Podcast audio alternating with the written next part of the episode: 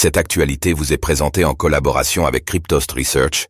Ayez un temps d'avance sur le marché crypto en rejoignant notre communauté premium. Révélation, FTX aurait autorisé des retraits illimités à Alameda Research. Tandis que les témoins se succèdent au procès de Sam Bankman-Fried, la liste de révélations chocs s'agrandit. Aujourd'hui, l'ancien directeur technique, CTO, de FTX a confessé avoir introduit une fonctionnalité offrant des privilèges spéciaux à Alameda Research. L'une des autres entreprises fondées par SBF. De quoi parle-t-on concrètement?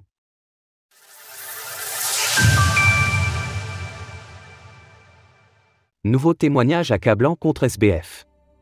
Le procès de Sam Bankman-Fried, dit SBF, a débuté le 3 octobre aux États-Unis.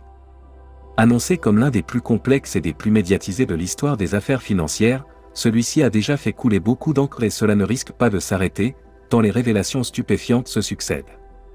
Direct. Suivre le procès de Sam Bankman-Fried et de FTX en temps réel.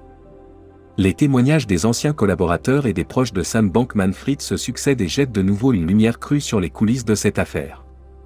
Aujourd'hui, c'était au tour de Gary Wang, cofondateur de FTX et ancien directeur technique, CTO, de la plateforme, de comparaître devant le tribunal. À noter que Wang a plaidé coupable en décembre dernier et a accepté de coopérer avec la justice.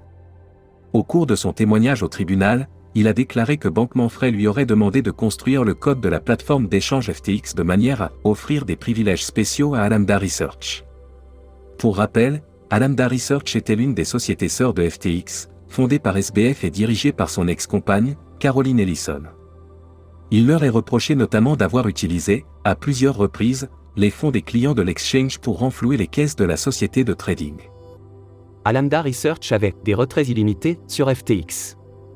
Évidemment, Gary Wang a été appelé à donner des détails sur les requêtes de SBF. La première concernait des avantages liés au trading, logiquement indisponibles aux clients classiques de FTX. Concrètement, Alameda avait la possibilité de passer des ordres plus rapidement que les autres et notamment que les market makers concurrents.